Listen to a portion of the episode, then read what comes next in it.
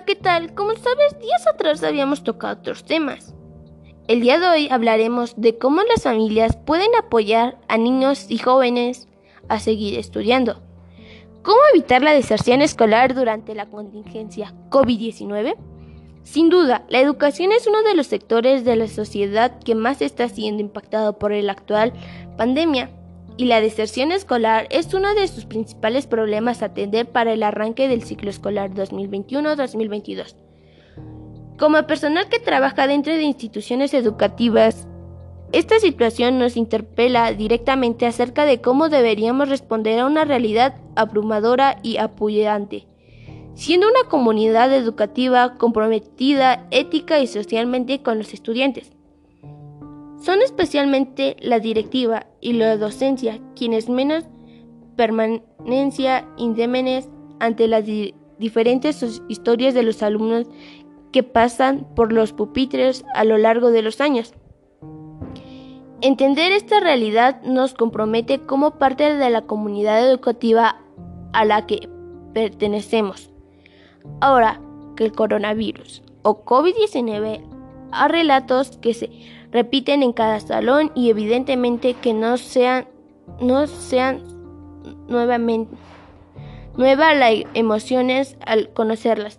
Niños que se quedan en casa conviviendo con abusadores, adolescentes presenciando o siendo víctimas de violación intrafamiliar, madres o padres que fueron despedidos repentinamente y necesitan que sus hijos les ayuden con los ingresos menores de edad haciéndose cargo de los hermanos más pequeños, mandados a educación a distancia mientras sus padres continúan laborando y no pueden cuidarlos.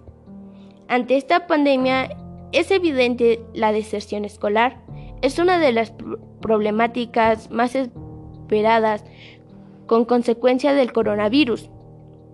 Tan solo la Secretaría de, Educación en México estima que 8.000 de los alumnos que concluyeron secundaria no, no se inscribirán al nivel bachillerato, lo que representa 4 de 10 jóvenes, mientras que la Organización de las Naciones Unidas para la Educación, la Ciencia y la Cultura, UNESCO, advierte que la pandemia provoca que los niños y niñas de más bajos recursos tengan casi cinco veces más probabilidades de, no regresar a la escuela primaria que de los estudiantes con más recursos.